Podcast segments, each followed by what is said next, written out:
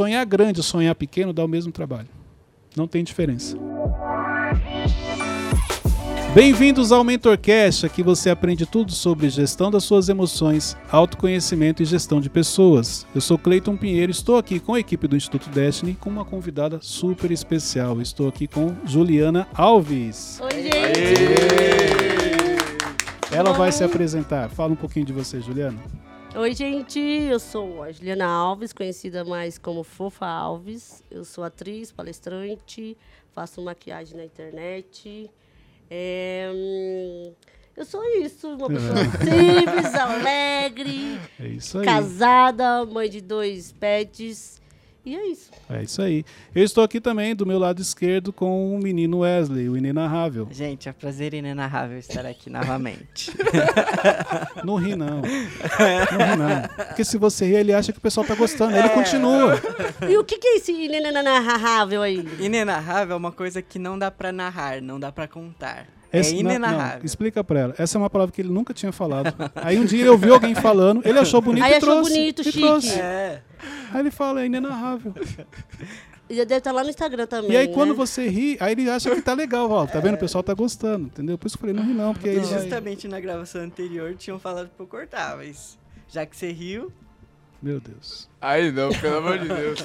Aí E ali ao tudo. fundo, hoje, aqui fora do cenário, Lucas Aguiar, também conhecido como Teixeirinha. Fala, gente. Tô O- com a câmera só pra mim. Hoje ele ficou de castigo, o Wesley falou que ele não ia participar. Eu- não sei se você sabe, Juliana, é o Wesley que manda aqui, tá? Ah, é ele? É ele que manda, ele que Ah. determina quem senta, se vai sentar ou não. Oh, então, ah, tá, obrigado. ele falou assim: obrigado. não, o, o, o Teixeirinha hoje não vai ficar aqui, não. Tá de Deixa ele lá castigo. fora. isso. Nossa. Tô aqui no Tá meu muito cantinho. levado. Então, é bom, porque você hoje vai ter acesso a coisas que as pessoas não imaginam do Wesley.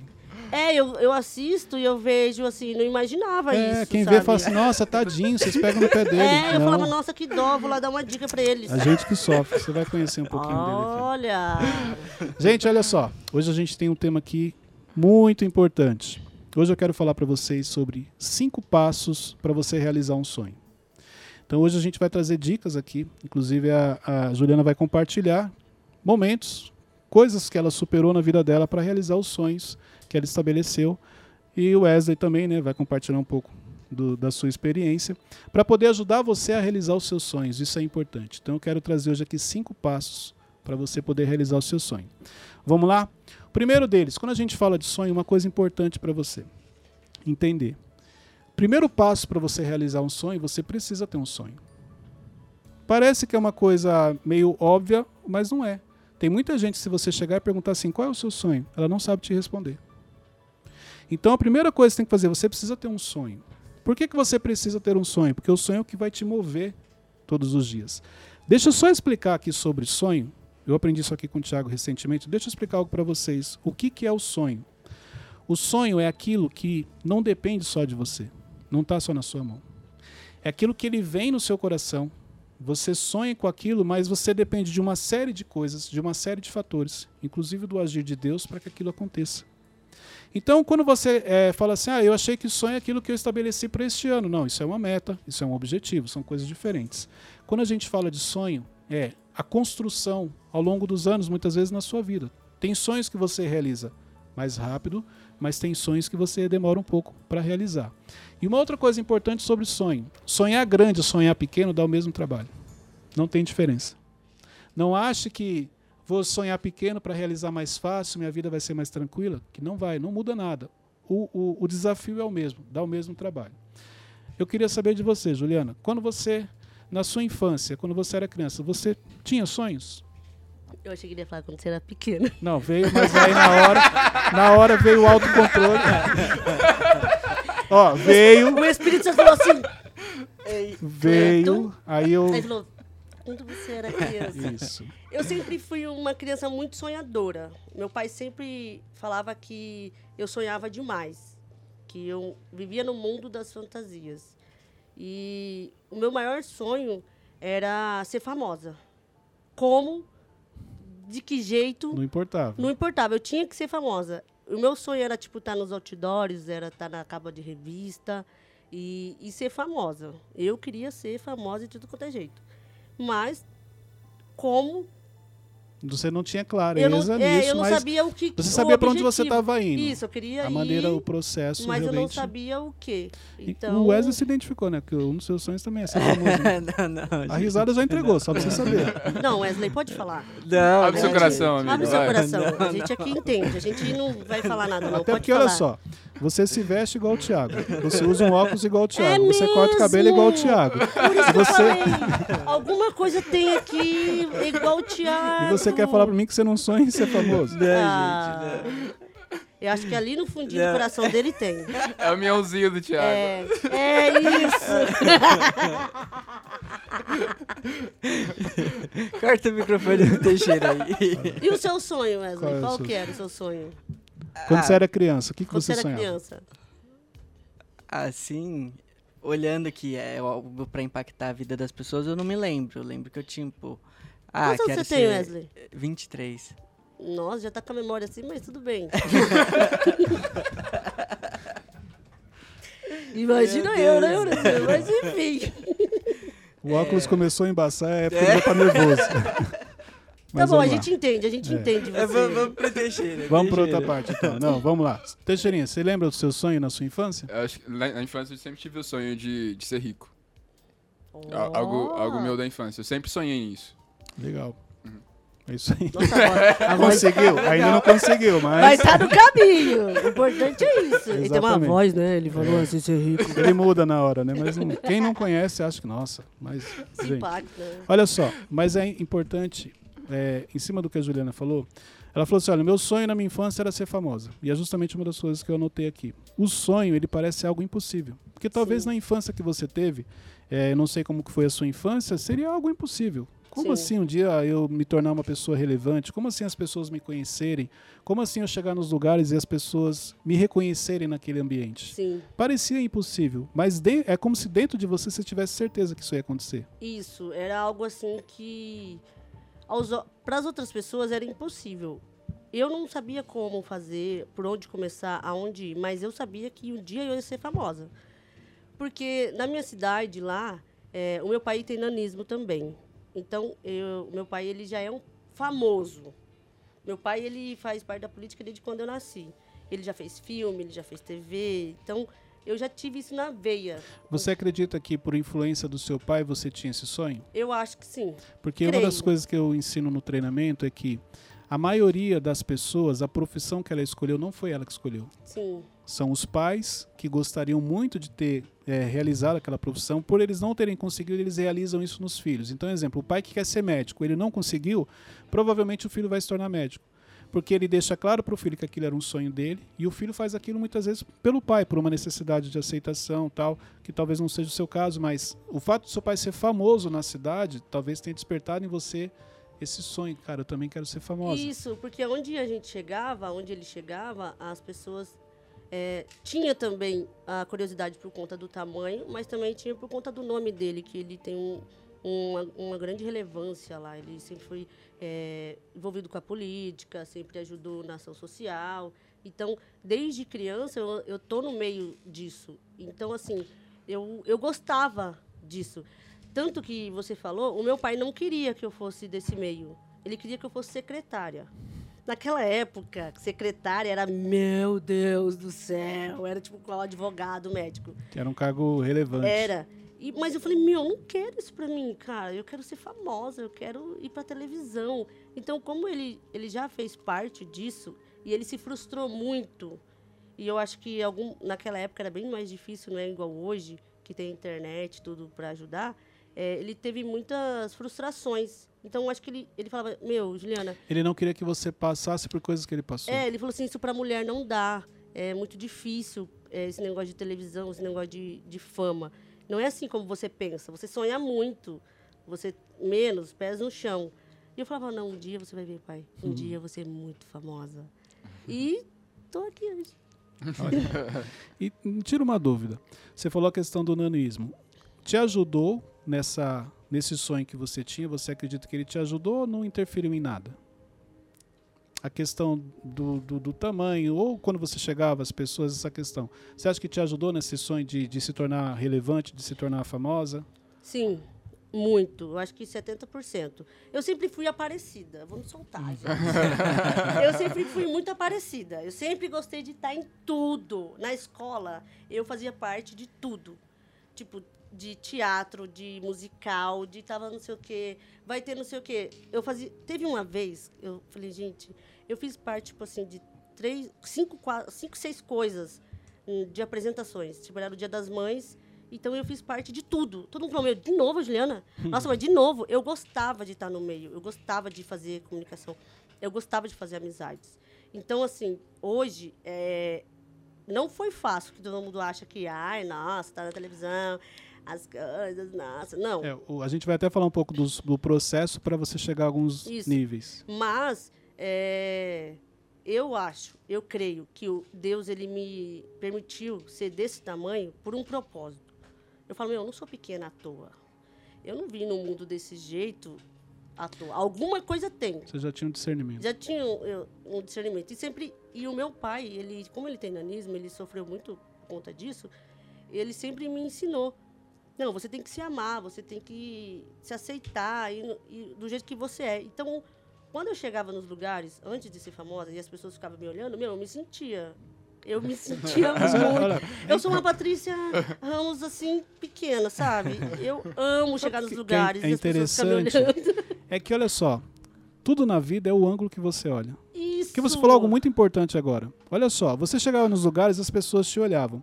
Dependendo da mentalidade que você tem, você poderia trazer isso para suas crenças, para seus traumas e falar assim: não, eu chego nos lugares, as pessoas ficam me olhando, eu me sinto mal. Não, você, pelo contrário, você pegava esse caramba, olha, lá, já me conhece, tô ficando famosa. Isso, você trazia falava- isso a seu favor. Quando eu bri- eu brigava, que eu era muito briguento também, gente. É, Jesus me libertou. Quando eu brigava na escola com as meninas grandes, né? Porque não tinha. Eu era, não tinha pequena, era só eu. E eu era encrenqueira. E eu era líder da gangue, sabe? Meu? Deus. Eu tinha, uma, eu tinha uma quadrilha que chamava Arroz Doce. Mas era perigoso, mentira. Eu chegava, quando eu brigava com as meninas, eu falava assim: eu não preciso é, mostrar nada para aparecer. Eu não preciso ficar usando roupa curta, não preciso mostrar as coisas para aparecer. Aonde eu chego, todo mundo vê. Eu falo, eu posso estar de burca aqui, ó, dos pés à cabeça. Aonde eu chego, todo mundo vê. Eu não preciso ficar fazendo o que vocês fazem. Então, eu já vim trazendo isso de infância. O meu você já pai. trazia, você sempre olhava o lado positivo. Isso, a minha mãe sempre tipo, me enalteceu. Você é linda, você é maravilhosa. Olha, você é a única. Filha, a- você olha- é a única. A importância das verdades que você carrega. As verdades que ela carregava eram coisas positivas a respeito dela. Então, quando a mãe dela falava dela, dela assim, ó, você é linda, você é a única, ela, essa é a verdade que ela carrega. Então, qualquer pessoa que falasse contrário para ela, não, não, minha mãe já me ensinou, eu já sei quem eu, Eu sou. sou, eu falo, eu sou linda, gente. Ninguém pode dizer. Eu sou, eu sou obra-prima do Criador. Jesus ele parou para fazer eu. Você imaginou? A gente é lindo. Você é lindo, sabia? Ah, É Não fala brincadeira. isso não. Não é brincadeira, brincadeira, brincadeira. Não é brincadeira. Não é Não, é só para dar um. É, Testar o coração do homem. Mas olha só que, olha que interessante o, o que a gente já aprende aqui, né? As verdades que você carrega. Então, é, mas nem sempre foi Não, assim. claro. Calma. Mas ela tinha, ela poderia olhar para um lado contrário, olhar um lado negativo e teria também. Se Sim. você chegasse e falar, Cleiton, eu passei por essa dificuldade, acontecia isso e isso, você vai ter razão no que você fala, mas ela nunca quis enxergar assim.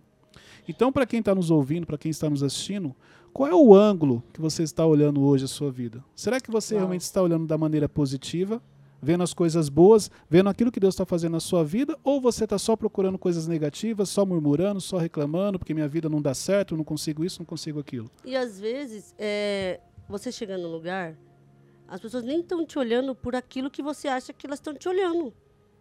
Às vezes te- tem aquelas pessoas que têm um símbolo da perseguição.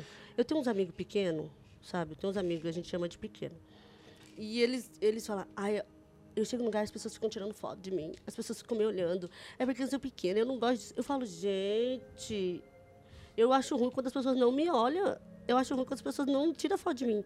O meu esposo, às vezes, ele tem meio, ele é meio fechadão na dele. Ele, Ele é assim. tem cara de bravo. É, ele é Eu fe- tenho medo dele. você Não, fala não, ele. ele é, ele é tranquilo, ele vai fechar. Eu sou muito. Sabe, eu conto a minha vida se deixar aqui até amanhã. Ele é mais fechado. Aí a gente vai nos lugares, aí às vezes a pessoa tá com, fazendo chamada de vídeo, às vezes assim, tal, e não sei o quê. Aí ele fala assim: Olha, tem a pessoa tirando foto de nós ali. E eu, onde? Ali, ó, tá filmando, mostrando. Eu falo, menino, para com isso, o cara tá fazendo chamada com a mulher, tá falando não sei o quê.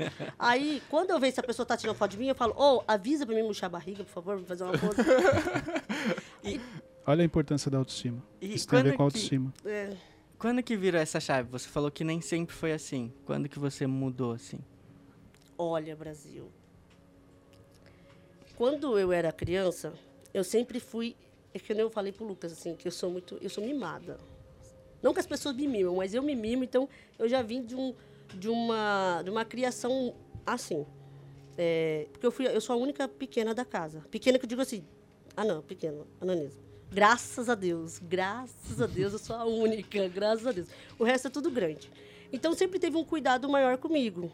Né? Então, minha Você mãe. acaba sendo mais mimada ainda. É, muito mais mimada. E aí, eu já vou contar tudo Você já, é mais então. nova? Não. É, do, do meu pai, eu sou a mais velha. Uhum. Da minha mãe, eu sou a terceira. Ah, enfim, ela tem Forte, seis ela filhos. contando com dois dedos aqui. Vê ela falando da minha foi contando. É. Então, aí, no começo da minha adolescência, que é onde eu acho que tem, você vai falar, é, Começam os processos os na processos, sua que é onde eu acho que os pais são muito importantes é, na nossa vida, eu tive um, eu sofri um abandono da minha mãe. É, ela teve um, ela teve um negócio lá com meu pai, separaram e depois ela foi embora. Aí tudo aquilo que eu carreguei, tudo aquilo que eu tinha de alegria, felicidade, eu tipo a pessoa que, que me mimava, minha mãe que, que cuidava de mim, que cuidava da minha alimentação, porque eu não podia engordar porque eu era pequena, que não, não, tudo, ela foi embora. Então teve um choque para mim. Então foi, um, foi muito complicado. Aí con- aí onde aconteceu, começou a acontecer a, a adolescência, onde você começa a gostar, arrumar namorado, é, ter vida. É espinha. a fase que o Wesley está hoje. É, então, Wesley, 23 Vira- anos é. ainda. Tô com espinha. é, mas vai passar, uma hora passa. Amém. E aí, depois eu te dou um produtinho que você tá bom. E aí é onde começou as frustrações e tal. Aí a gente, aonde eu comecei é, um pouco a minha autoestima, a minha alegria é, ser baixa, começar porque aonde eu comecei a ver a realidade da vida. Começam os complexos. É, começam os complexos. Então, sempre, aí nessa época, eu comecei, pô, por que, que eu sou pequena? Pô, por que, que aconteceu isso? Pô, por que minha mãe me abandonou? Pô, os caras, tipo, quando eu ia arrumar namorado, que na época tinha ficar, ah, eu não gosto de, de relacionar com você porque você é pequena, eu tenho vergonha de você. É, não dá, eu, os povo tira sarro de mim. Queriam namorar escondido, não queriam assumir. Então, aonde eu comecei a ter essa complexidade, aonde que a minha autoestima, a minha feminilidade, você entendeu, né? Minha feminilidade, feminilidade. É uma mulher, um negócio de menina. sim. Começou a ficar muito frustrado, comecei a ficar muito mais triste, chateada. Mas aí é onde vem as escolhas, pessoas que você é, começa a andar. Então, eu comecei a procurar amizades que Agregassem na agregassem sua na minha vida. Algumas valeram a pena? Não. Outras me ajudaram muito, que eu tenho amizade até hoje, da- desde a minha adolescência. Que chegar e falar, meu, você não, não precisa disso, não precisa se, se humilhar, não precisa ficar se desvalorizando, não precisa você ficar se humilhando para ter amizade. Então, você é bonita, você é linda. É, tinha que fala assim, ah, você é, você, é- você é pequena, mas você é bonita. Entendeu? Então, assim, são coisas que. é, teve um processo na vida que eu tive uma. que eu não me sentia bonita, que eu não tinha autoestima. E, mas, com o passar dos anos, eu fui conhecendo Jesus, conhecendo pessoas, é, buscando é, conhecimento. E aí, hoje eu sou o que eu sou hoje. Linda, maravilhosa, poderosa. Mas o que, que foi interessante? Porque quando ela começou a contar a história dela, então ela trouxe toda a parte positiva. Nessa, muita gente olha e fala: ah, pra você é fácil. É. Porque você, aí, tá vendo? Então, porque você era pequena, então as pessoas chamava atenção, você já olhou tal. Quando ela traz a questão do abandono, só para você entender que na- no decorrer dos anos ela passou por momentos difíceis. Então, para você que de repente que tem um abandono, para você que foi abandonado pela mãe, pelo pai, para você que passou por uma situação às vezes nem tão difícil quanto essa, porque o, o- emocionalmente falando, o abandono ele traz um impacto muito grande na vida da pessoa. Uma simples separação dos pais, é, é, não precisa nem necessariamente você ter sido abandonado, mas a pessoa ela acha que ela foi abandonada, já traz um impacto. Então, mesmo assim, ela passou por isso e ela realizou o sonho dela. Sim. Então, isso aqui é, é importante você fazer a leitura certa do, do, do que está sendo compartilhado aqui. Porque você trouxe o lado positivo de olhar as coisas, mas também já trouxe que você teve momentos difíceis. E por você não olhar da maneira positiva, aquilo te trouxe consequências, mas que rapidamente você reverteu o jogo e tomou a decisão certa. Sim. Teixeirinha? É, pra você vencer esses traumas e essas, essas coisas que foram jogadas pra você, tão, coisas tão severas assim, você acredita que foi a- essas amizades é, que você teve que te ajudou a vencer isso, a superar esses traumas, essas dores? Do abandono? É, tanto do abandono quanto essas palavras que as pessoas falavam sobre você, tudo isso. Algumas, é, algumas amizades, assim.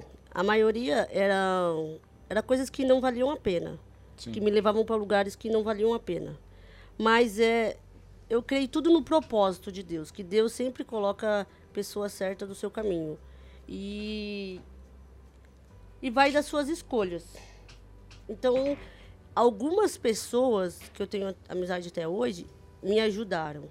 E também, quando Deus tem algo na sua vida, é, eu acho que pode acontecer o que for, vai, vai, vai mudar. Claro que você tem que decidir, né? você tem que querer. Eu quis, eu quis. Não é porque foi num, um aperta o botão, um estalar de dedo, dormiu, acordou, que a minha vida mudou, que eu superei o preconceito, as dificuldades. Não, eu não queria sentir aquilo. Eu não queria mais viver aquela dor, aquele, aquela dor do abandono, a dor do preconceito. Eu falei, não, eu não quero, eu vou. Tem, a, eu acho que tem um, Tomou uma decisão. é, tem um momento assim que às vezes você fala assim, ah, eu vou fazer só de raiva. Só de raiva. Você vai ver, vou fazer só de raiva, não vou dar atenção, não vou, vou esnobar, vou me É o achar. momento que dá os cinco minutos, né? Isso, você fala, meu, eu sou de raiva, eu não tô nem aí com a, com a paçoca que nem eu falo. eu vou me sentir. Então, assim, eu decidi não querer olhar para esse lado de, do, das palavras que me magoavam. É, eu, eu, eu costumo dizer que um processo de, de transformação, de mudança na nossa vida, ele tem algumas etapas. Primeiro é você identificar. Você Isso. só muda aquilo que você identifica.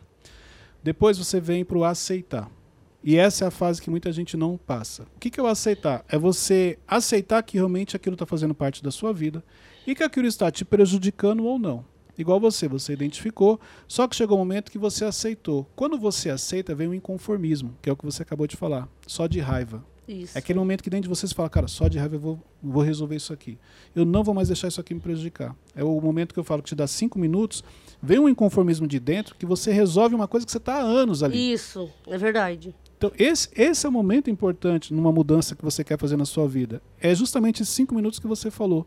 Que é a hora que vem aquela raiva de dentro, você fala, cara, eu vou resolver essa situação. Eu não vou mais passar por isso, eu não vou mais viver assim. Sim, é, eu falava, meu, eu vou provar pro mundo que eu consigo ser minha mãe.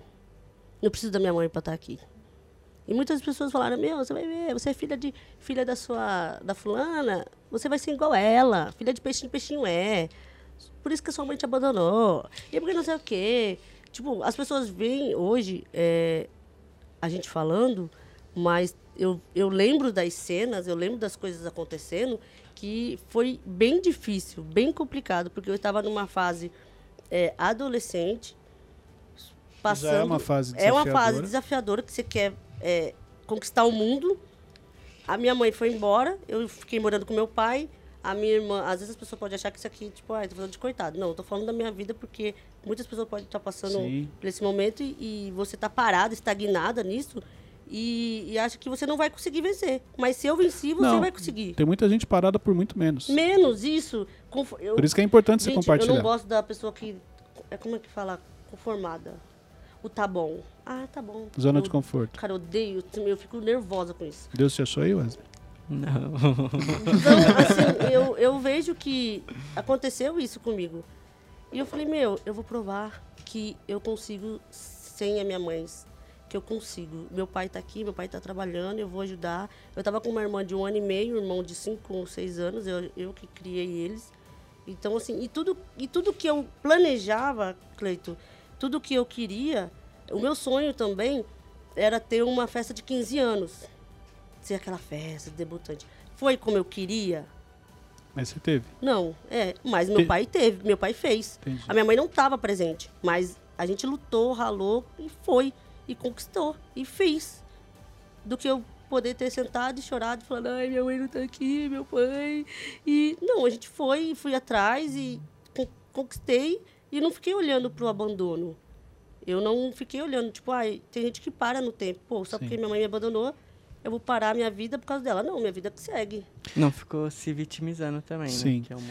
E você, é, o vitimismo não fez parte nesse momento da vida dela. Você falou algo importante, que é o segundo ponto que eu quero falar aqui sobre os caminhos para você realizar um sonho. Cinco passos para você realizar um sonho. O segundo ponto é aprenda a lidar com. E eu, eu coloquei algumas coisas aqui. A primeira coisa que eu coloquei, que é o que você falou, frustração. Então você precisa aprender a lidar com a frustração se você quer realmente realizar os seus sonhos, se você quer avançar na vida. Porque na vida você vai se frustrar. Sim. A frustração, ela vem da expectativa que você gerou. Então, olha só, o erro começa na gente, quando você gera expectativa acima da realidade. E se você fez isso, qual que é a consequência? É a frustração. Aí vem para um outro passo que ela falou aqui. Depois da frustração, você tem a decisão de desistir ou não daquilo. Porque quando ela se frustrou, ela poderia falar: abrir mão, não quero mais. Mas ela não fez isso. Ela foi lá e avançou e continuou. Um exemplo da festa de 15 anos. Ela se frustrou que a mãe não estava, ela poderia falar: não quero a festa, minha mãe não vai estar aqui, não tem graça. É. Não, voltei à festa sim, É, porque é um sonho que eu tenho. E conquistou. Eu lembro até hoje da festa, cara. O dia que meu pai fez. Foi muito simples, mas foi algo muito especial. Foi todo mundo da minha escola, é, foi meus parentes, foi na minha casa, mas foi algo assim marcante que até hoje eu lembro. E igual você falou, eu podia ter falado, não, minha mãe não está aqui, nós estamos abandonados, então desisto, não quero mais. Não, a gente continuou a vida. É Isso aí. E hoje lembra como uma memória boa o que poderia ser uma memória muito ruim, né? Isso que eu, eu às vezes eu falo para as pessoas, eu falo, meu, é, viva o hoje, intensamente. Tudo que eu faço, eu tento fazer intenso. Se eu estou aqui hoje, eu vou entregar o meu melhor. Eu tenho que fazer intensamente. Porque hoje é dia 19. 19. 19 de janeiro de 2022. O Isso. dia de hoje nunca mais vai voltar. Nunca mais vai voltar o dia 18 de janeiro 2022. Então tem que viver o hoje. Porque hoje foi o dia. Hoje é o dia que Deus preparou pra gente. Então eu gosto e eu falo para as pessoas, a gente tem que viver o hoje e não ficar se vitimizando. Exatamente. Além da frustração, o que mais você precisa aprender a lidar na caminhada do seu dia a dia? Com as traições. Porque elas vão acontecer. Quando a gente fala de traições, gente, muita gente traz para a questão do casamento. Não é só disso. As traições não, não envolvem só o casamento. Traições, muitas vezes, de amizades, pessoas que você confiou. Aliás, como o, o, Thi- eu aprendi com ele, com o Tiago, só os íntimos traem. Porque os de fora Isso. só te decepcionam. Isso, meu. Mas as verdade. pessoas íntimas, por quê? Porque você compartilha coisas que você não deveria ter compartilhado. Você conta segredos da sua vida que você não deveria ter contado. Eu li isso no livro dele ontem. E isso aqui é tão forte e eu acho tão interessante que, olha só, eu compartilhei algo com você, vamos pegar um exemplo, você me traiu, eu compartilhei algo com você que você não pediu. Eu falei mais do que devia e depois eu fico com raiva de você ainda. É, a Como se você fosse errada da história. Mulher tem muito isso, sabia? Mulher tem muito isso, que a gente não pode ir no salão fazer tudo que a gente quer contar a Conta nossa a vida, vida. toda lá. Aí depois a- sai falando, aí você fala, olha, eu fui focada na minha Mas não é só vida. mulher não, tá? Tem gente também que É? tem homem também que Hum, ó. Tá nessa mesa aí, ó. É. tô sentindo gosta de aqui. saber, as perguntas dele é sempre assim. Aí, É na intenção, e né? tem aquela mania, ah, vamos orar por fulano, tá sabendo? Aí já compartilha. Ah. Mas, mas, Cleito, se a pessoa te, tipo assim, te pergunta intencion, intencionamente e você fala, a culpa é sua mesmo também. Sim, eu, eu tenho algo comigo. Aqui, exemplo, se, se eu já te coloquei num patamar, vamos falar assim, o que eu compartilhar com você, se você contar, não tem problema. Agora, coisas que se você contar para alguém podem me prejudicar ou podem fazer com que eu me sinta mal, então eu não vou compartilhar. Então, assim, teve pessoas que já me perguntou coisas que eu tive que falar, cara, desculpa, mas eu não, não posso falar sobre isso. Entendi. Entendeu? Ah, Mas- mas não é falta de educação, não. Falta de educação é eu contar algo para ele, depois ele contar para as outras pessoas e eu ficar chateado com ele. A responsabilidade, ela sempre é nossa. É igual, tipo, vamos dar uma coisa bem, bem forte. Quando as pessoas chegam e falam assim, ah, quanto que você ganha? Então, aí você, aí tipo, qual é a é, intenção qual a dessa intenção pergunta? dessa pergunta? Aí você fala, por que você quer saber? Nossa! Tá arrogante, tá se achando agora. Não, aí você pode falar, olha só, dentro dos meus valores, quanto eu ganho diz respeito a mim e a pessoas no meu dia a dia, meu marido, minha família. Entendeu? Você, eu entendi o que você falou. É, vo- Vai contornando, né? só que as assim, uma pessoa que te pergunta isso, Juliana, é importante saber o seguinte: independente da resposta, ela vai te atacar. Por isso que isso não tem a ver com você. Porque Sim. ela já perguntou com segundas intenções e se ela não tiver o que ela precisa, ela vai te atacar, mesmo que você seja educado ou não. Mesmo você falando ou não a resposta. Até porque uma pessoa que, que realmente, vamos supor, que é sua amiga, que gosta de você, isso daí não tem relevância para ela. Ela Sim. gosta de você e não de quanto você ganha. Uma pessoa que chega para outra e fala assim, quanto você ganha, qual é o interesse nisso? Entendeu? Tem alguma coisa por trás. Não tem a ver com amizade, não tem a ver com intimidade, não, é, tem outra intenção Alguma aí. coisa tem. Claro. Inveja. Pode É. ser, Uhum. entendeu? O grau comparativo, deixa eu ver quanto que ela ganha para ver se eu tô sendo se eu tô próximo ou se eu tô sendo bem remunerado. Hum, Com certeza tem alguma coisa aí. Entendi. Não conta. Guarda para você. Importante. Ih, Cleiton, eu já contei. Quase escapou. Vamos lá. Outra coisa que você vai precisar aprender a lidar na vida com os problemas.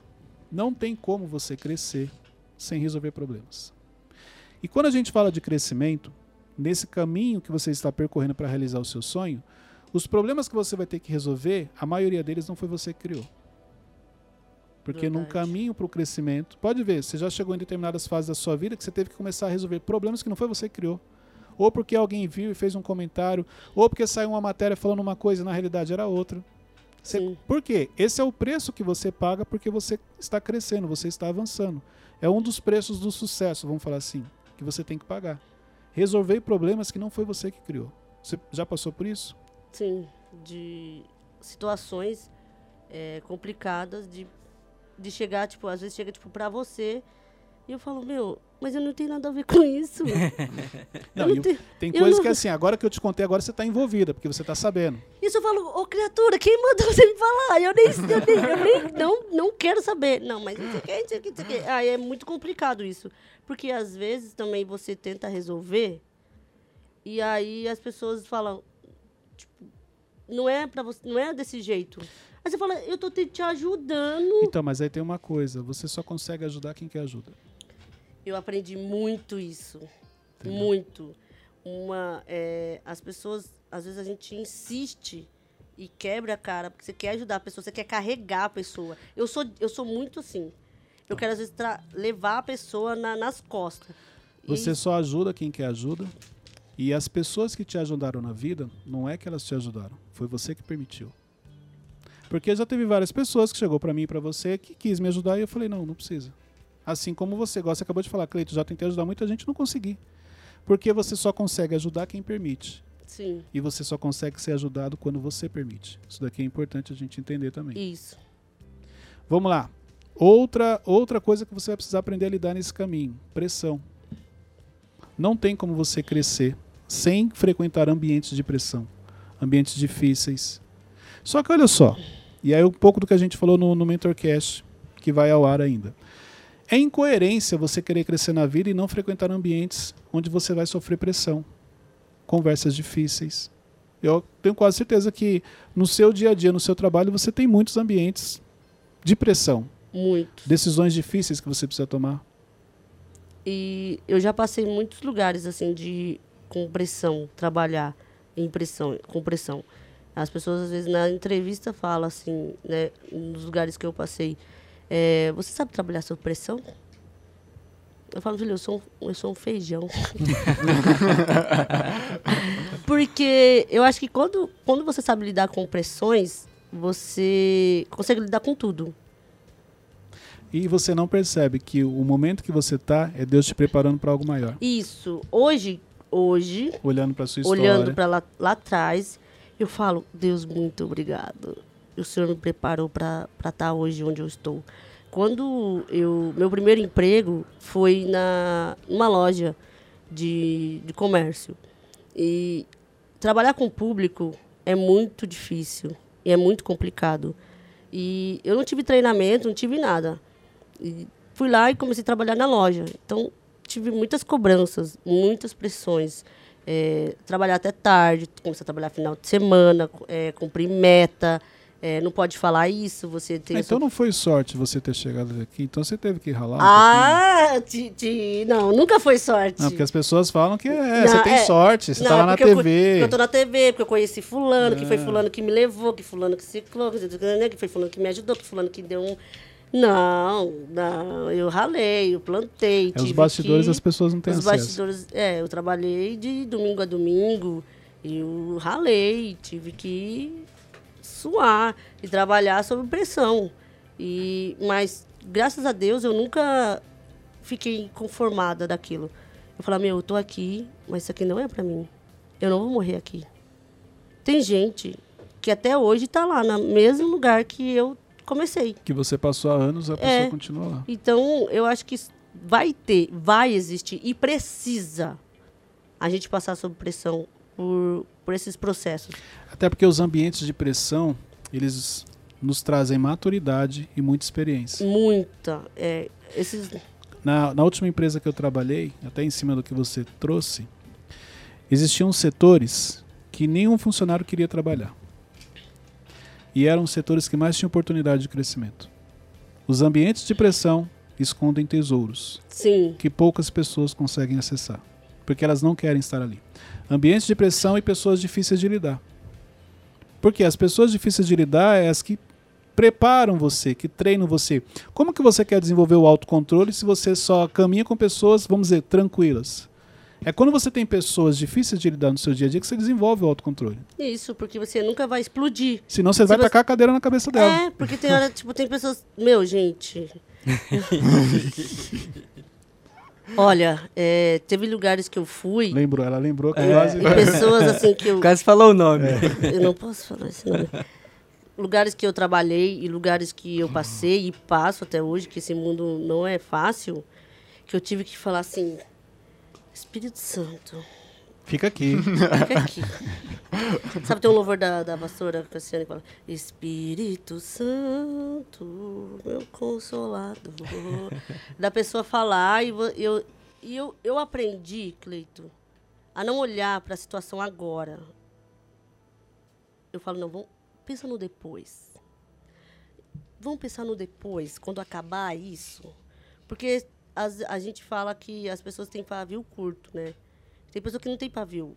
As pessoas elas já explodem. Explode na hora. Então, assim, eu, eu, eu vim trabalhando isso. Como que você fez isso? Você falou algo importante aqui. Não olhar para a situação agora. Como que você faz isso? Como que eu faço? É, você falou assim, Cleiton, eu aprendi a não olhar para a situação agora. Porque, exemplo, se eu falar o que eu estou pensando agora, depois vai me trazer É, um... eu fico. Eu, eu penso mais no depois. Eu falo, depois eu vi o resultado. Não, não vamos focar no agora.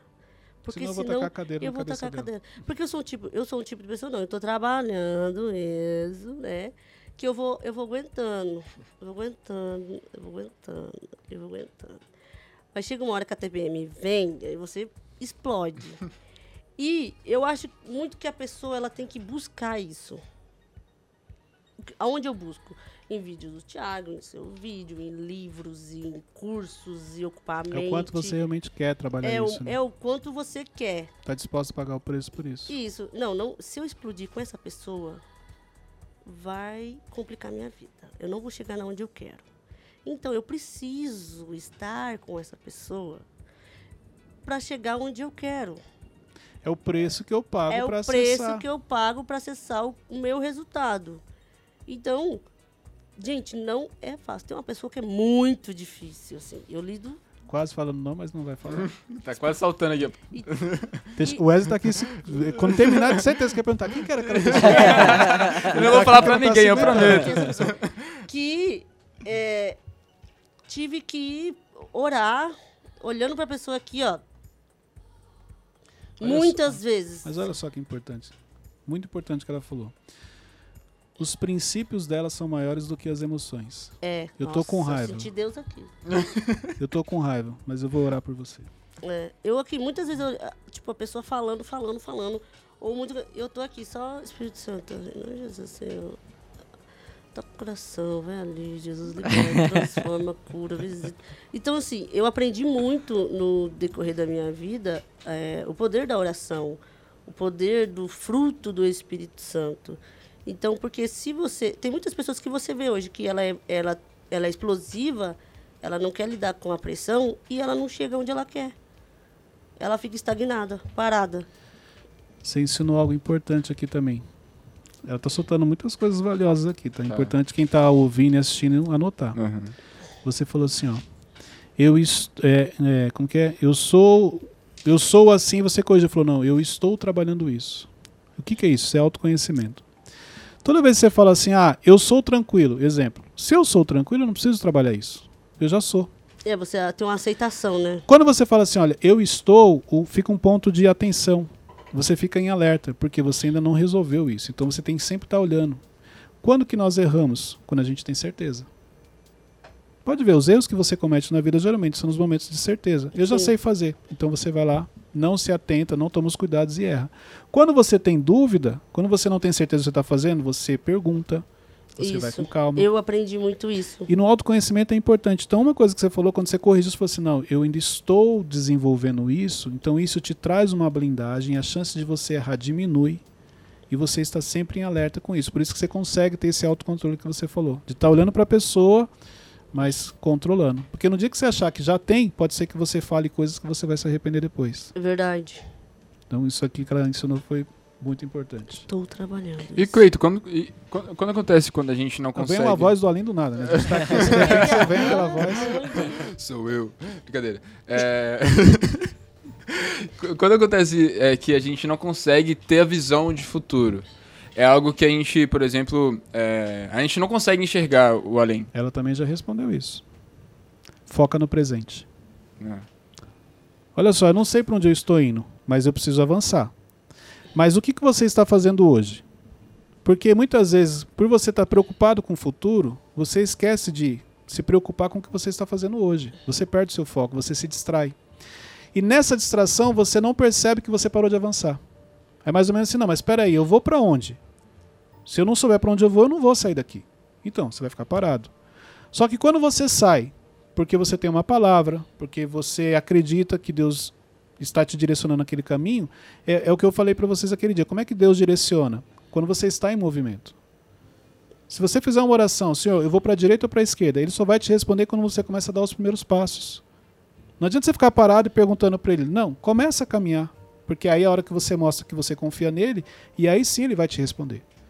Então, quando você não sabe para onde você está indo, peraí, muito cuidado com o que você está fazendo hoje, o presente. Verifique se você realmente está em movimento. Isso vai te ajudar. Ótimo. Não anotou? Depois eu vou rever esse episódio e vou anotar, entendeu? Ah, tá. Olha só. o terceiro ponto que eu coloquei aqui, que a Juliana já até falou sobre isso. Frequente ambientes corretos. O que, que são ambientes corretos? Um deles é ambientes difíceis. Sim. Na sua caminhada, na sua trajetória, os ambientes difíceis são inevitáveis.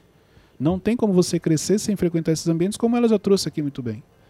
E você lembra de alguma situação assim de ambientes difíceis, de pressão ou pessoas, coisas que você não queria. Exemplo, você não queria ir para aquele lugar, mas você tinha que ir. Você tinha que continuar passando por aquilo. Mesmo não querendo. Se fosse por sua vontade, você não iria, mas você tinha que ir. Pode ser até mesmo trabalho. Muitas das vezes do meu trabalho, eu. Quando, Se quando... for atual, você desfaz. Não, então, não, não é agora atual, não. Ah, tá. é, é, tem eu... coisas que você não quer fazer. É assim. Eu já vou falar porque eu gosto de falar detalhadamente. Porque se eu falar muito blá, blá, eu vou contar muita coisa que não deve falar. Quando eu, eu conheci meu esposo, eu conheci ele através da internet, do Orkut e do MSN. Então, eu vim de lá, eu morava no Paraná, Cascavel. E eu vim de lá transferida para essa loja aqui. Graças a Deus eu já vim com emprego. E eu não gostava de, de ir trabalhar lá, porque era um lugar difícil, as pessoas eram difíceis, a locomoção era difícil. É, eu saí do interior do Paraná, é uma cidade de Cascavel. É, a cidade é tamanho de um bairro aqui em São Paulo.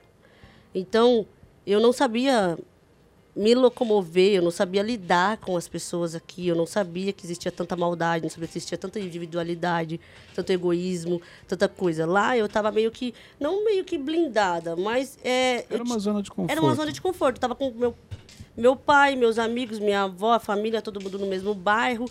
É, tanto que quando eu trabalhava, é, e às vezes eu ia tipo pra balada, gastava dinheiro, meu pai que, que pagava minhas contas, meu pai que estava sempre ali.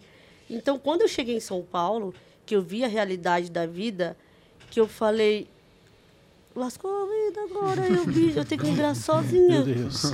E agora, Brasil? Aí eu tive morando com a minha sogra, morando com o Marcos.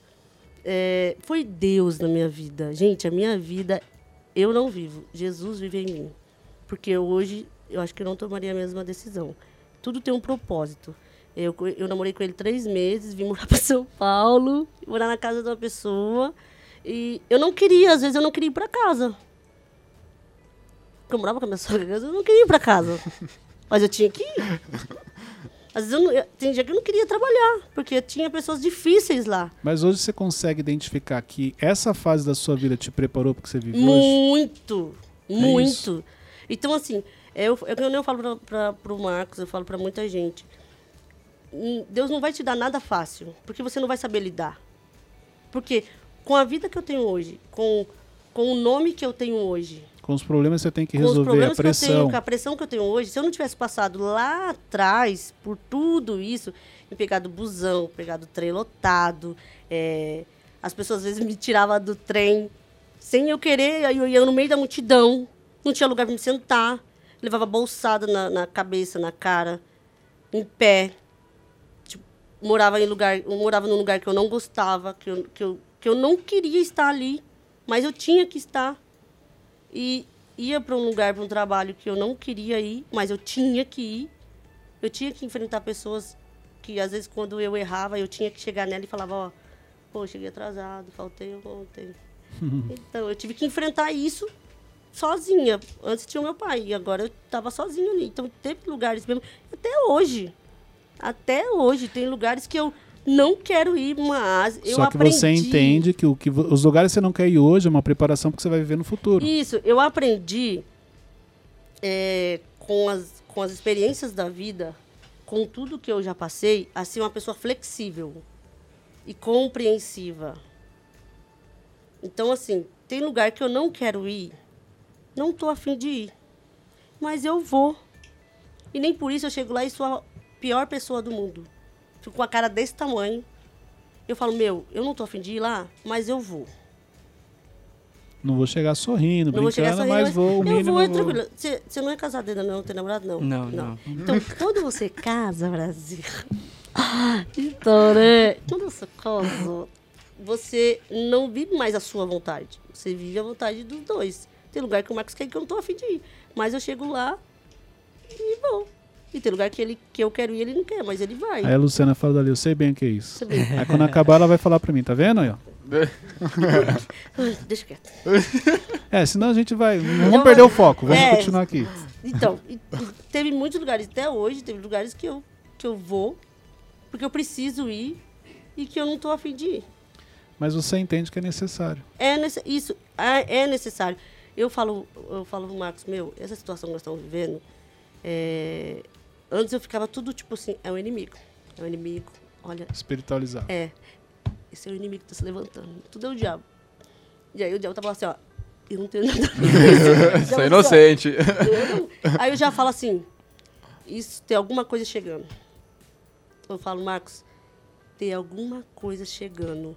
Que se está acontecendo isso, é porque Deus está nos Para, preparando para algo maior. para algo maior. Sim. É o processo. Por isso que existe. ah, Então, isso tem a ver com a mentalidade. Uma pessoa que ela tem uma mentalidade de crescimento, de avanço, ela entende que é o processo, que é o que ela acabou de falar. Peraí, se eu estou passando por isso e é permissão de Deus, então ele está me preparando para algo maior. Tem algo maior chegando. A pessoa que não tem mentalidade, sabe o que ela fala? Estou no deserto. Tá difícil, Acabou minha vida. acabou minha vida, é Já isso, era. aquilo. É isso, fazer o quê? É isso. As duas pessoas no mesmo processo, mas olhando com ângulos diferentes. A pessoa que olha como processo, aquilo gera nela, traz nela uma tranquilidade que eu estou avançando. A qualquer momento o cenário vai mudar. Isso, eu sinto. Eu É isso. sinto. tipo, eu falo, meu, isso é um processo. Eu falo, eu tô sentindo que alguma coisa vai acontecer, Marcos. Ele fala, bom ou ruim?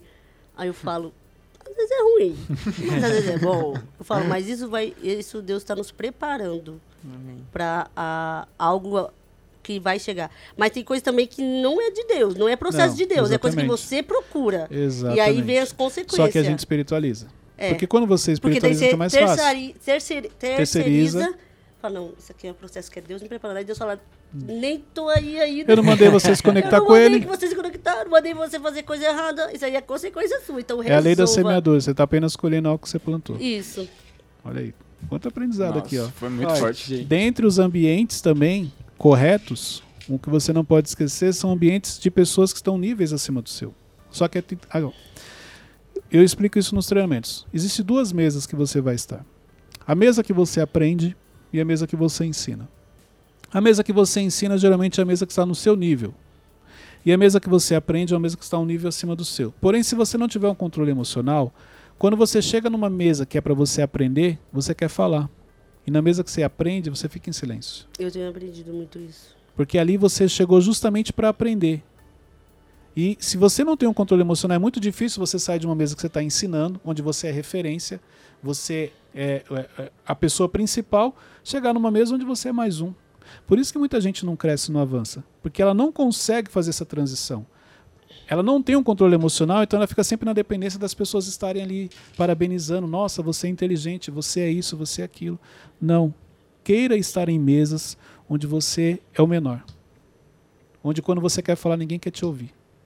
São essas mesas que vão te ajudar no seu crescimento. Sim, muitos, muitos lugares que eu cheguei e quando eu comecei na, na televisão, é, eu sempre fui muito comunicativa, então eu sempre queria falar. Aí sempre tomava uma, toma, toma.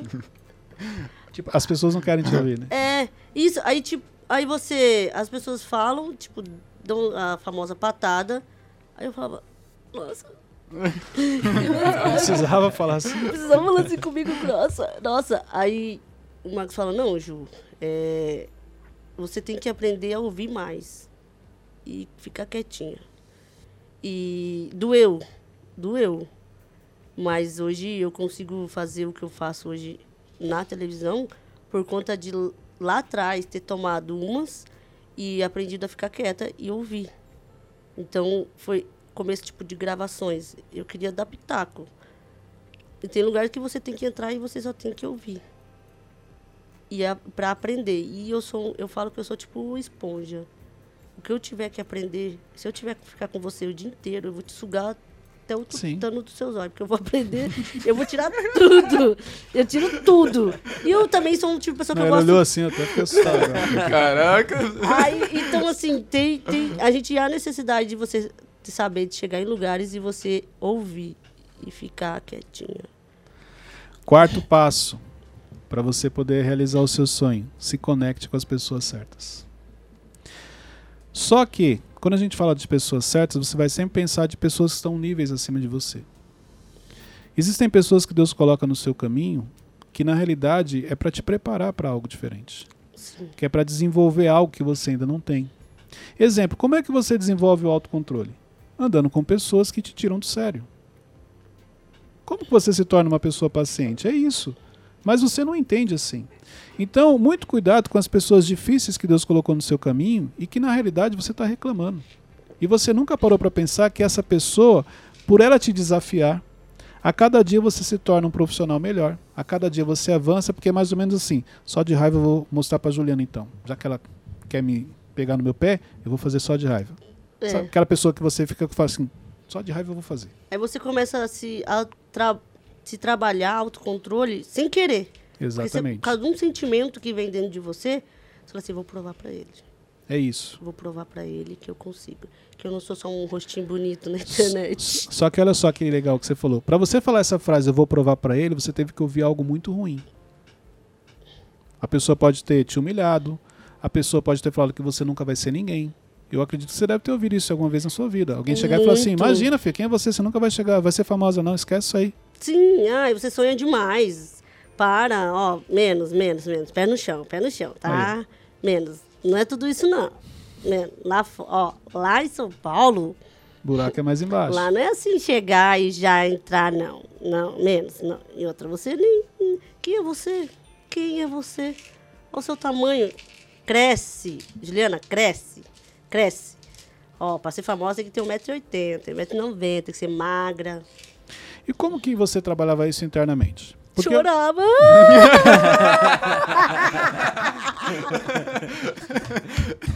Ok. Tem o choro, mas depois que passava o choro, aí você tinha que começar a falar com você. Você tinha que fazer alguma coisa interna para você poder continuar.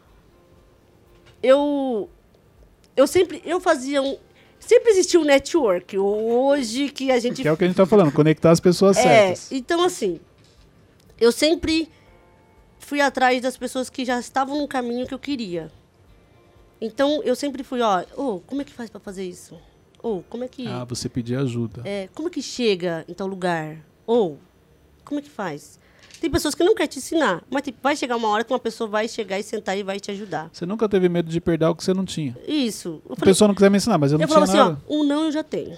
Ah. Um não eu já tenho. Então, assim, para chegar onde eu, tô, eu chego hoje, é, meu pai comprou um computador que na época, meu Deus do céu, a gente nem dormia por causa do computador. E eu comecei a conhecer o mundo lá fora. Falei, cara, esse mundo existe. Que eu sonho dentro de mim. Esse mundo existe. Então eu vou atrás. E esse sentimento de determinação e de foco, de não olhar para os lados, que fez eu chegar onde eu cheguei hoje. Eu comecei a entrar na internet e comecei a seguir e comecei a procurar fulano, procurar cicano. Aí conheci meu esposo. Aí ele fazia eh, participação na TV. Eu, hum. Opa, ele pode me ajudar. Aí ele, eu moro em São Paulo. Eu, hum. Algumas coisas eram intencionais Sim. e a intencionalidade é importante. Isso, Isso. que eu perguntei. É, e aí eu falei, hum, aí faz participação, não sei o que. Eu, não, mas ele não era da TV, tá? Porque todo mundo a gente acha que ele já era estourado quando eu casei com ele.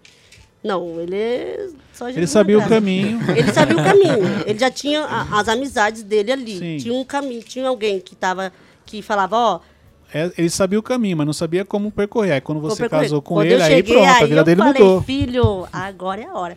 Então, aí eu comecei, falei, meu, A importância da mulher na É, vida do homem. Eu falo pra ele que eu sou a Rebeca dele. Então, assim, eu cheguei, eu cheguei, eu falei, eu quero isso, eu quero ir. E eu tava meio que, sabe quando você, não é que você, eu, eu meia cega, você fica meio cego por aquilo. Você tem que ter um, Obcecada. é obcecada. Eu falo, meu, eu quero ir. Juliana, mas. Juliana, ali, é é São Paulo, você não conhece ninguém. Não interessa, eu vou. Se não der certo, eu sou um tipo de pessoa. Se não der certo, eu volto e tento de novo. Se não der certo, eu volto e recomeço. Eu tive que recomeçar com 11 anos de idade, minha vida sem minha mãe.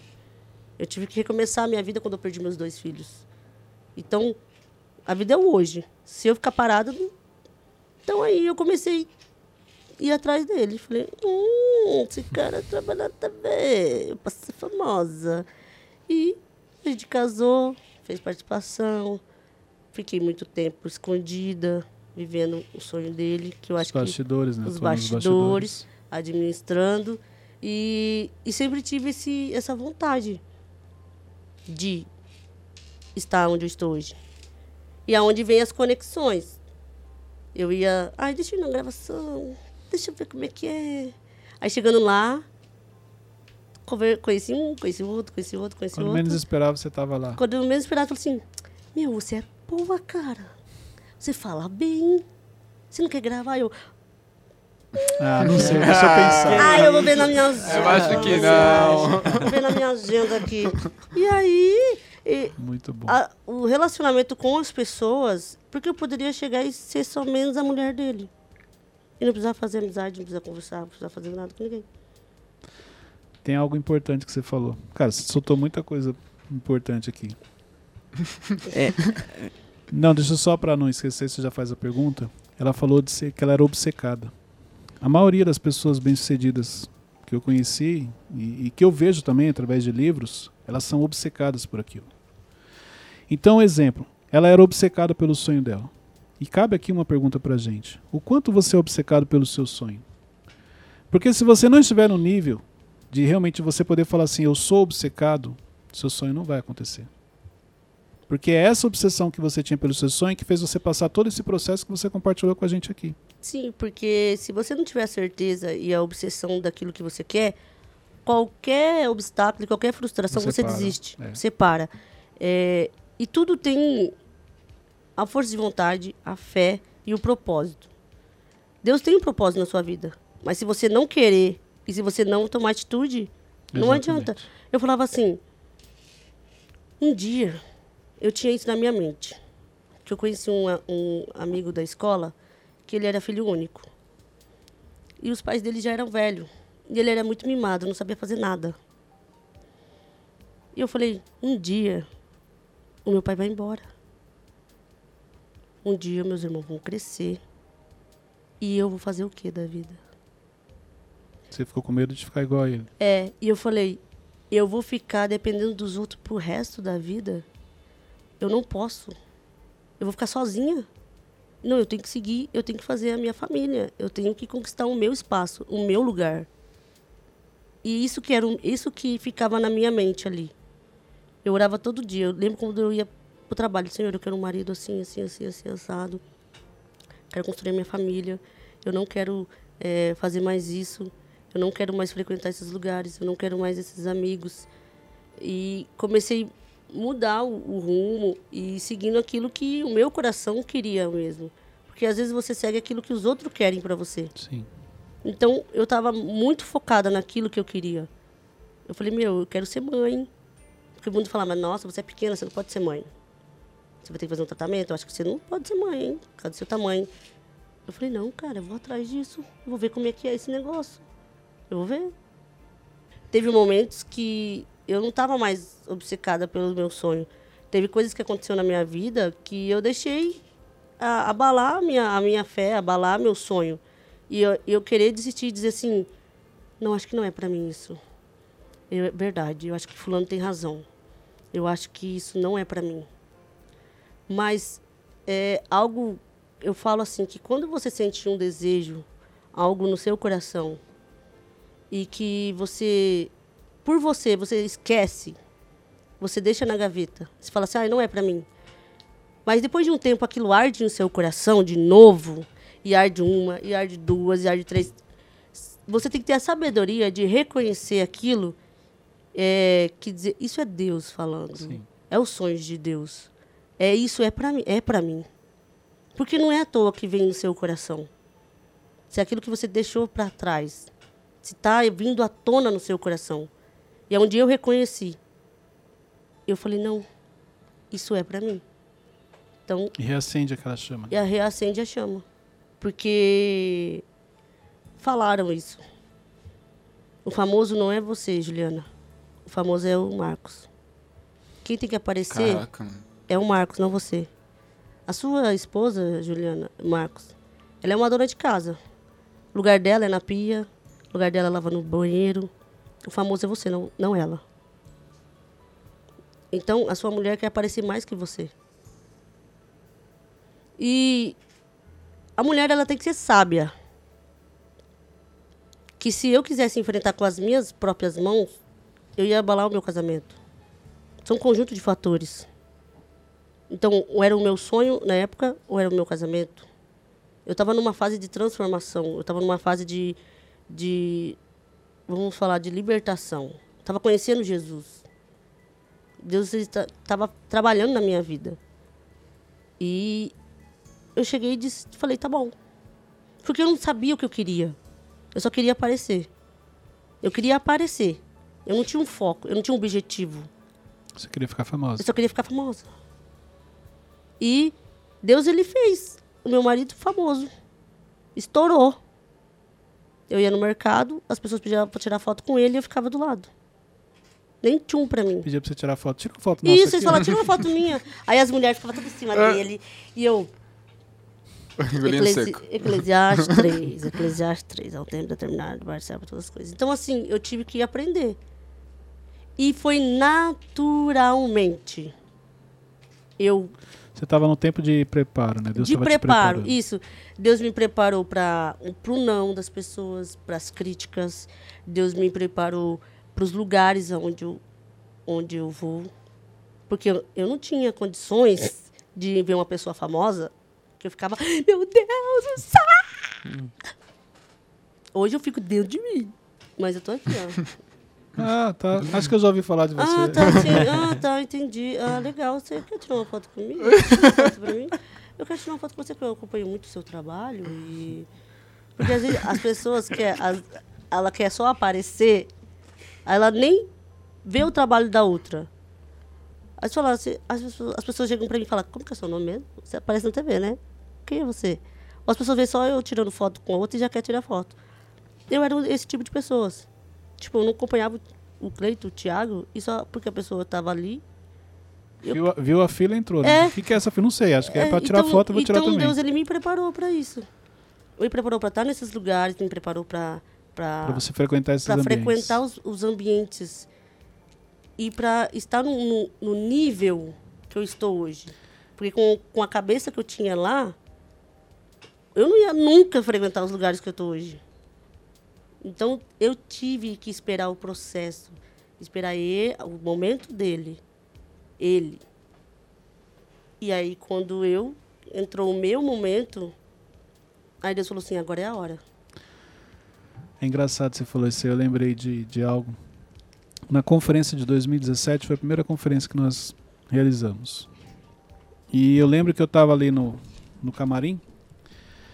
E assim, na, na época, estava começando. Para mim, tudo aquilo era novo. Um pouco do que você trouxe. Só que assim, o autocontrole sempre fez parte da minha vida. Isso para mim já foi mais fácil. Ser mais tranquilo, né? É, eu sou mais tranquilo. Então, assim, aí quando eu olhei, tipo assim, Márcio Valadão, Castiluna, é, vários pastores, se você pensar assim, de níveis altos, estavam ali na primeira conferência. O- os Sim. preletores, eles eram de um nível muito acima.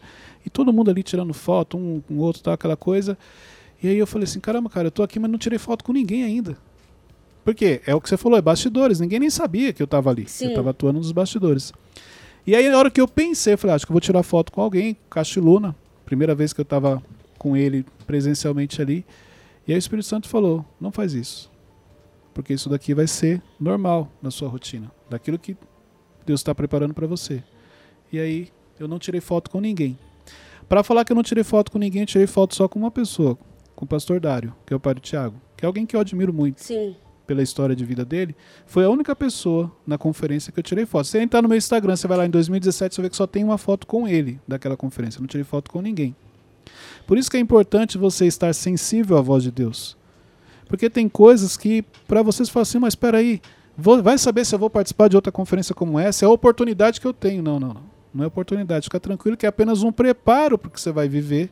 Isso aqui vai fazer parte da sua rotina. Quando você é sensível espiritualmente, você sente que aquilo ali ou é só agora ou é um preparo. Sim. As oportunidades. Você sente. E eu não, eu não era. Eu não vou dizer pra você que eu era expert espiritual. Não, não tinha a sensibilidade que eu tinha Mas hoje. como Deus tinha um propósito na Mas sua como vida... Deus tinha um propósito é, na minha vida e tudo o que aconteceu na minha vida foi através da minha fé e da minha determinação. Porque eu cheguei no Marcos e falei assim, ó, coisa que é errado, né? A gente não pode falar.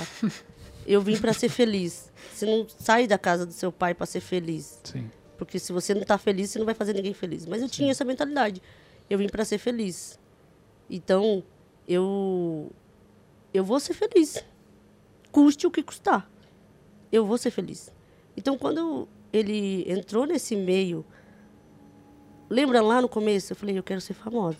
Aí eu caso com um cara que vira famoso. Mas você vai de Deus. Aí eu falei, cara do céu, e agora é minha hora. Aí chegou na hora, Deus falou, não, Ainda não. ainda É não. o não de Deus. É, aí as pessoas, onde vem as pessoas difíceis. É, sai, sai, sai. É, você não pode ficar aqui. Não, é só o Marcos. Não, você não pode vir mais nas gravações, tá? Agora, eles falavam, ó, não traz mais sua esposa. Eu falei, acabou. E agora? Como foi no relacionamento esse momento? Porque olha só, você sai de esposa do Marcos para se tornar Juliana.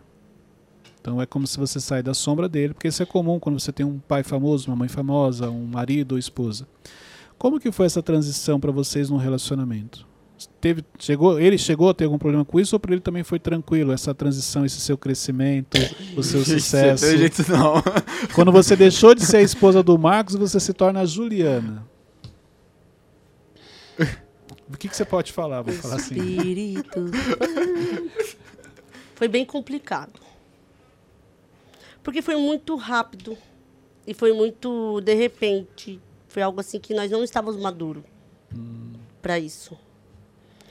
Porque o Marcos ele fazia participações. E aí queria um pequeno para fazer um programa. Certo. Trouxeram ele. Achando que não ia dar certo.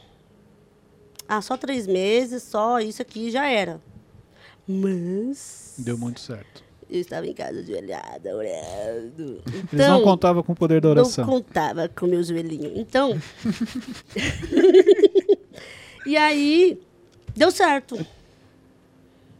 Pô, deu certo, Marquinhos. Você tá com nós. Fechou. Começou o programa do meio-dia. Rebentou. Estourou. E come, como você com, amanhã, quando você anoitece, dorme anônimo e acorda famoso, Emocionalmente é muito difícil. você ganhar na Mega Sena hoje, ninguém te vê, né, filho? Você vai falar, eu, Cleito, já era. Então, assim, é uma coisa que você, nós não tínhamos maturidade. Uhum. Então, subiu muito para a cabeça. Subiu. Meio que é, ele se perdeu um pouco. Aí aonde vem a sabedoria da mulher, né? Porque Felipe eu, olha, a minha coroa lá tá garantida no céu. então, deu um Várias pedrinhas já. você várias, já... tá assim a minha pendente. então, assim, teve conflitos. Já... Sim. Teve. Mas eu vi que essas, o jeito que ele estava era por conta disso. Pela falta de preparo emocional porque ele estava vivendo. É, assim. porque ele estava vivendo. Aí é onde vem as pessoas, Sim, sim. aí começa, aí não sei o quê. Aí depois do grande acontecimento da nossa vida, que foi a casa, que explodiu pro Brasil, que é onde as Uhum. pessoas queriam saber quem que era a esposa do anão, quem que era a Ju, como. É, é igual eu falo, eu vivo intenso. Se eu estou aqui, que isso aqui é a minha oportunidade, eu vou mostrar o meu talento, vou mostrar a minha alegria, vou mostrar a minha isso aí. Essência. Né? Vai que o Cleiton gosta de mim. Então, aí, aí- Então, eu falei, e onde as pessoas começaram a gostar de mim. Ah, não, a gente quer gravar, tal, tal, traz a Ju. Eu, Agora que é. agora quer. Agora já é Ju, não é mais a sua esposa. É, traz a Ju. é, traz a Ju, traz a Ju, traz a Ju. E aí eu comecei a fazer amizade com todo mundo. E uma coisa que eu aprendi com o meu pai. Faça aquilo, faça além daquilo que te pedem. Fazia, eu aprendo muito Se pedirem pra você caminhar uma milha, vá com ele duas. Duas, né? É, né? Porque eu sou pequena, né? então, assim, quando pediu pra mim, você vai gravar isso. Eu. Eu falava, beleza, eu vou gravar. Mas aí, é, eu ia lá, pegava uma água, eu ia lá, segurava a dália. Sabe o que é dália? Não. Vou ensinar isso pra vocês. Dália. Dália. Uma coisa que eu vou ensinar pra vocês, pra vocês fazerem com o Thiago. Pe- Dália nada mais, nada menos que uma folha sulfite de você escrever informação e mostrar pro apresentador. Ah, tá. Pra você não pra ele ficar falando, não sei o quê. Falta 10 minutos. Falta não sei o quê. Então, não. Tudo que acontecia no programa tinha que ter anotado. Vai entrar um repórter tal, aí tem que estar repórter João da cidade, né, né, né, né, né. aí ficava segurando. Aí tinha uma pessoa para segurar. Mas sempre todo mundo é, é mil e uma utilidades. Às vezes, essa pessoa tinha ido em tal lugar. Aí você já viu a oportunidade. Se ela Aí eu ia lá e segurava. Ó, vai ter, vai ter, às vezes, tipo, num programa. Ju, vai ter a Cassiane. Aí vai ter um, um cantor gospel, vai ser da hora, vem conhecer. Aí eu ia, tipo, fazer a sala. Porque eu conhecia, eu sabia conversar, eu sabia o que o, o cantor era da igreja, eu sou da Sim. igreja, então eu sabia. Então eu comecei a fazer mais do que Era pedido. Era pedido. E eu não, eu não ganhava para isso. Eu não era contratada. Então, onde eles começaram a gostar de mim, e aí onde começaram a me chamar. Aí é onde ele começou meio que deu um conflito. Deu conflito. Mas Aí- com a sua sabedoria você. Aí com a minha sabedoria, com a minha beleza, com a minha conversinha. Aí Deus foi falando, foi mostrando, foi dizendo, as pessoas falando, meu, é legal vocês dois juntos. Vamos gravar vocês dois juntos. Nossa, a Ju fala, bem, Marcos, olha que legal. E o homem tem o negócio, Sim, né? O homem tem, né? Porque quer parecer mais que eu. É. Então eu falei para ele, filho, eu não quero competir com você, eu quero somar. Então, eu não quero é, é, ser mais que você. Eu quero estar com você, junto. Porque E a nós competitividade ela é comum no casamento, infelizmente. Isso. Aí eu falei pra ele, ó, nós dois juntos vamos cara, vamos ganhar muito dinheiro, vai ganhar muito babado, e vamos arrebentar. E aí, aonde a mulher com a sabedoria, que teve um momento que eu tive que ficar quieta, olhando pra ele, ele falando, papapá, papapá, papapá, uma das pessoas. Eu aqui, tá bom? Então tá bom, ótimo, é isso aí, você tá certo. E eu só orando, Deus, põe a mão. Fala com ele. Fala com ele, Senhor, fala com ele. E foi isso. A gente passou pelo, pela crise, frustrações de, por conta de eu aparecer, mas Muito bom. Cara, Tranquilo. muitos insights Muito aqui, bom. muito Caraca, aprendizado, hein? Sinistro. E olha só, e o Muito quinto bom. e último ponto dentro desse processo para você realizar o seu sonho é você precisa confiar em Deus. Gente, isso aqui é, é importante, porque é o que você passou, é o que eu passo, é o que eu já passei, os meninos também. Se Deus te mostrou, se Deus permitiu que isso entrasse no seu coração, Ele quer te dar. Você vai perceber que os seus sonhos é por algo que você viu. Você não acordou do nada e falou, ah, hoje eu quero ser famoso. Não, você olhou alguém que você achou legal, aquilo que ela estava fazendo, te chamou a atenção, você falou, cara, um dia eu quero ser assim. E onde desperta o interesse. Ah, o meu sonho é, exemplo, morar nos Estados Unidos. Você não acordou um dia do nada e falou, ah, o meu sonho é esse. Não. Ou você estava assistindo um filme, ou você conversou com alguém. Deus te mostrou de alguma maneira. Porque é assim que o sonho começa no seu coração, na sua mente. Então, se ele permitiu que isso entrasse no seu coração, ele vai te dar. E você precisa confiar. fala Deus.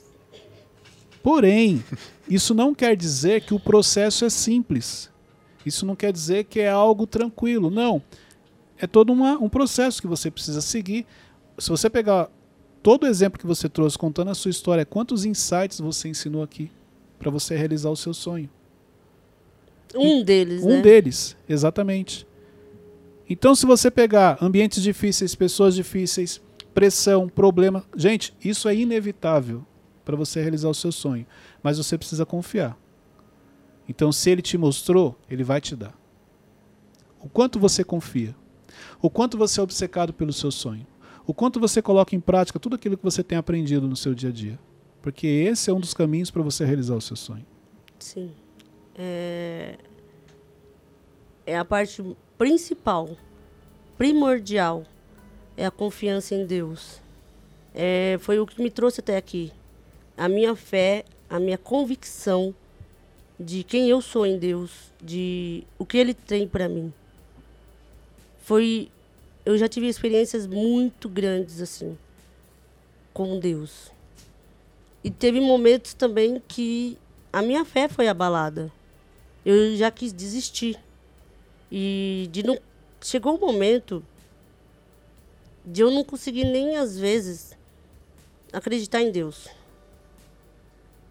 Mas é, ao você ouvir a palavra e você querer em querer mudar, em querer continuar, as coisas acontecem na sua vida. Eu tive duas perdas de dois filhos. Foi o momento mais doloroso da minha vida. Foi mais doloroso do que quando a minha mãe me abandonou. Hoje eu sei o porquê que ela me abandonou. Hoje eu entendo. Hoje eu sou a mulher que eu sou porque eu passei lá atrás momentos difíceis. Em todos os momentos, Deus nunca me deixou. Em todos os momentos, mesmo eu sendo falho, eu querendo parar, ele sempre falou comigo e ele sempre ardeu no meu coração. E eu tenho, eu, eu falo que eu tinha, né, não que eu não tenha, mas uma fé assim inabalável. Mas às vezes com o decorrer da vida, às vezes a gente deixa ah, as situações nos enfraquecer, Os nossos medos. os né? nossos medos. Eu sou uma mulher totalmente diferente, totalmente é, mudada. Hoje eu sou uma pessoa madura, eu sou uma pessoa alegre. Hoje eu compreendo o que Deus fez na minha vida, o porquê que Ele permitiu isso acontecer. Hoje eu entendo o propósito. Hoje eu sei o, o quem eu sou em Deus, o porquê Ele me fez passar aquilo. E por que que eu também enfraqueci na fé. Eu tive do outro lado. Porque é muito fácil eu chegar e falar, ah, eu vou te ajudar. Se você, quando você sabe o que a pessoa passa, você tem a autoridade de falar aquilo para ela. E ela sabe que você está falando aquilo com autoridade. Então, esse momento que eu tive de enfraquecer na fé e de querer desistir, Deus permitiu para mim hoje falar com pessoas que estão fracas, que estão querendo desistir, que estão às vezes, às vezes vai na igreja e até não acredita naquele Deus que o pastor está pregando. Mas eu quis mudar. Eu não queria sentir aquilo. Aquela dor que eu estava sentindo, hoje eu entendo que é para ajudar pessoas. E quanto mais você confia e quanto mais você busca e acredita nele, mais forte você fica. Essa autoridade que você tem para falar é por processo que você passou. Isso. E o momento que eu tive uma terceira gravidez e não tinha embrião, era só o saco gestacional. E eu disse de novo, Deus, mais uma vez o Senhor me fez passar por isso. O porquê? Foi aonde eu comecei a parar de questionar a Deus e começar a aceitar. Entender, você entende? Por que, que Deus fez isso? Você não entende. Você aceita. E continua confiando nele. E acreditando que ele vai fazer. E hoje, é, muitas pessoas se encontram no meio do caminho, parado, achando que aquele sonho que foi frustrado lá atrás, aquele sonho que que você achou que ia acontecer de uma maneira e não aconteceu. Hoje eu posso dizer para você que eu desisti de ter filho. Eu desisti de muitas vezes eu desisti e não queria mais. Eu achava assim, eu acho que não é para mim ser mãe. Eu acho que isso foi o que Deus já me deu dois filhos e pronto acabou é, e já era. Mas lembra que eu falei para você quando você desiste e Queima algo no coração. queima no seu coração? E eu falo para você hoje, não desista. Se arde no seu coração, Ele vai te dar. ele vai te dar. Deus nunca vai te dar uma visão se ele não vai te dar uma provisão. Vai ser fácil? Não. Vai ser legal? Não. Vai existir processos, lutas, frustrações? Vai existir. Mas se ele falou que vai fazer, ele vai Ele é fazer. fiel para cumprir. Ele é fiel para cumprir. Muito bom. Forte. Caraca. Só agradecer. Muitos insights, muito aprendizado. Esse é aquele mentorcast que você tem que ouvir pelo menos cinco vezes. No Porque mínimo. você tem que ouvir, anotar, voltar, assistir de novo. Eu, vou, eu quero ouvir e assistir. Eu quero te que falar- falei. Algo que você não sabe. Bastidores. Forte. Hum, Conferência Destino 2019, eu acho. que eu fui? Vocês foram no Sim. ginásio. Foi. 2019. Falaram muito de vocês. Vocês chamaram a atenção. Sério. Internamente. Cara. Camarim. E sabe como? Pelo comportamento. Então, assim, chamou a atenção o comportamento de vocês. Comportamento, nível de excelência. A maneira como vocês se comportaram. Vocês chegaram, sentaram, assistiram, ficaram ali tranquilos. For- sabe assim, chamou a atenção a maneira como vocês se comportaram, mas de maneira positiva. Entendeu? Queria parabenizar. Obrigada. Depois do susto, né? É. Mas Até é- eu fiquei apreensivo é, aqui. todo mundo achou muito bonito. Vocês dois chegavam juntos, sentavam ali, né? O Lucas também ali próximo. E, e foi uma das coisas que a gente conversou muito depois. Que as pessoas acharam muito bonito o comportamento de vocês. É, é, o foco, vocês concentrados, recebendo a palavra, orando, e vocês dois juntos ali.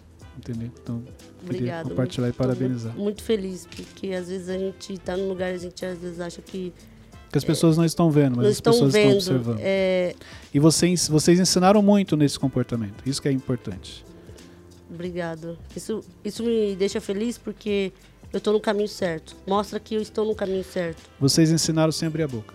Isso. Que é a verdadeira, pelo menos eu aprendi, que a melhor forma de você ensinar é sem precisar abrir a boca. E é isso. Sem abrir a boca, vocês ensinaram como se comportar em um evento, em um culto, em uma conferência. É, Obrigado. Gente, é isso aí. Chegamos ao final de mais um Mentorcast. Hoje foi muito rico, né? Foi Assim, demais. a história da, da Juliana, a história de vida deles, tudo que ela compartilhou, vários insights. Muito bom. Só queria agradecer de coração. Obrigado por nos dar essa oportunidade de compartilhar tanto conhecimento, a história de vida, né? Da sua história de vida, a sua, do Marcos. Ensinou muito. Tenho certeza que você vai ouvir muitos testemunhos desse Mentorcast aqui. Eu que agradeço. Louvo a Deus pela sua vida, pela vida de todo mundo, pela Amém. equipe, é, pela oportunidade de estar aqui. E eu sei que tudo isso tem um propósito. Nada é em vão. A minha vinda aqui hoje não é em vão. Amém.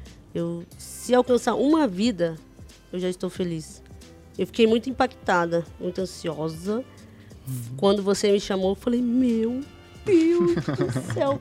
Porque às vezes a gente não se acha tão importante. Às vezes a gente fica com tanto medo. Adivinha onde foi que, vamos dizer assim, que o Espírito Santo falou? Convida. Aonde? Lá Quando- na The Alpha. Sério? naquele tava no culto, lembra que eu vocês chegaram e colocaram vocês do nosso lado ou eu ou me colocaram do lado de vocês? Sim, eu Que a tava. gente lá na frente e vocês do meu lado. Foi naquele dia que o Espírito Santo falou: "Leva ela no Mentorcast". Que benção. Aí eu não falei na hora porque a gente estava no culto e eu te mandei a mensagem depois.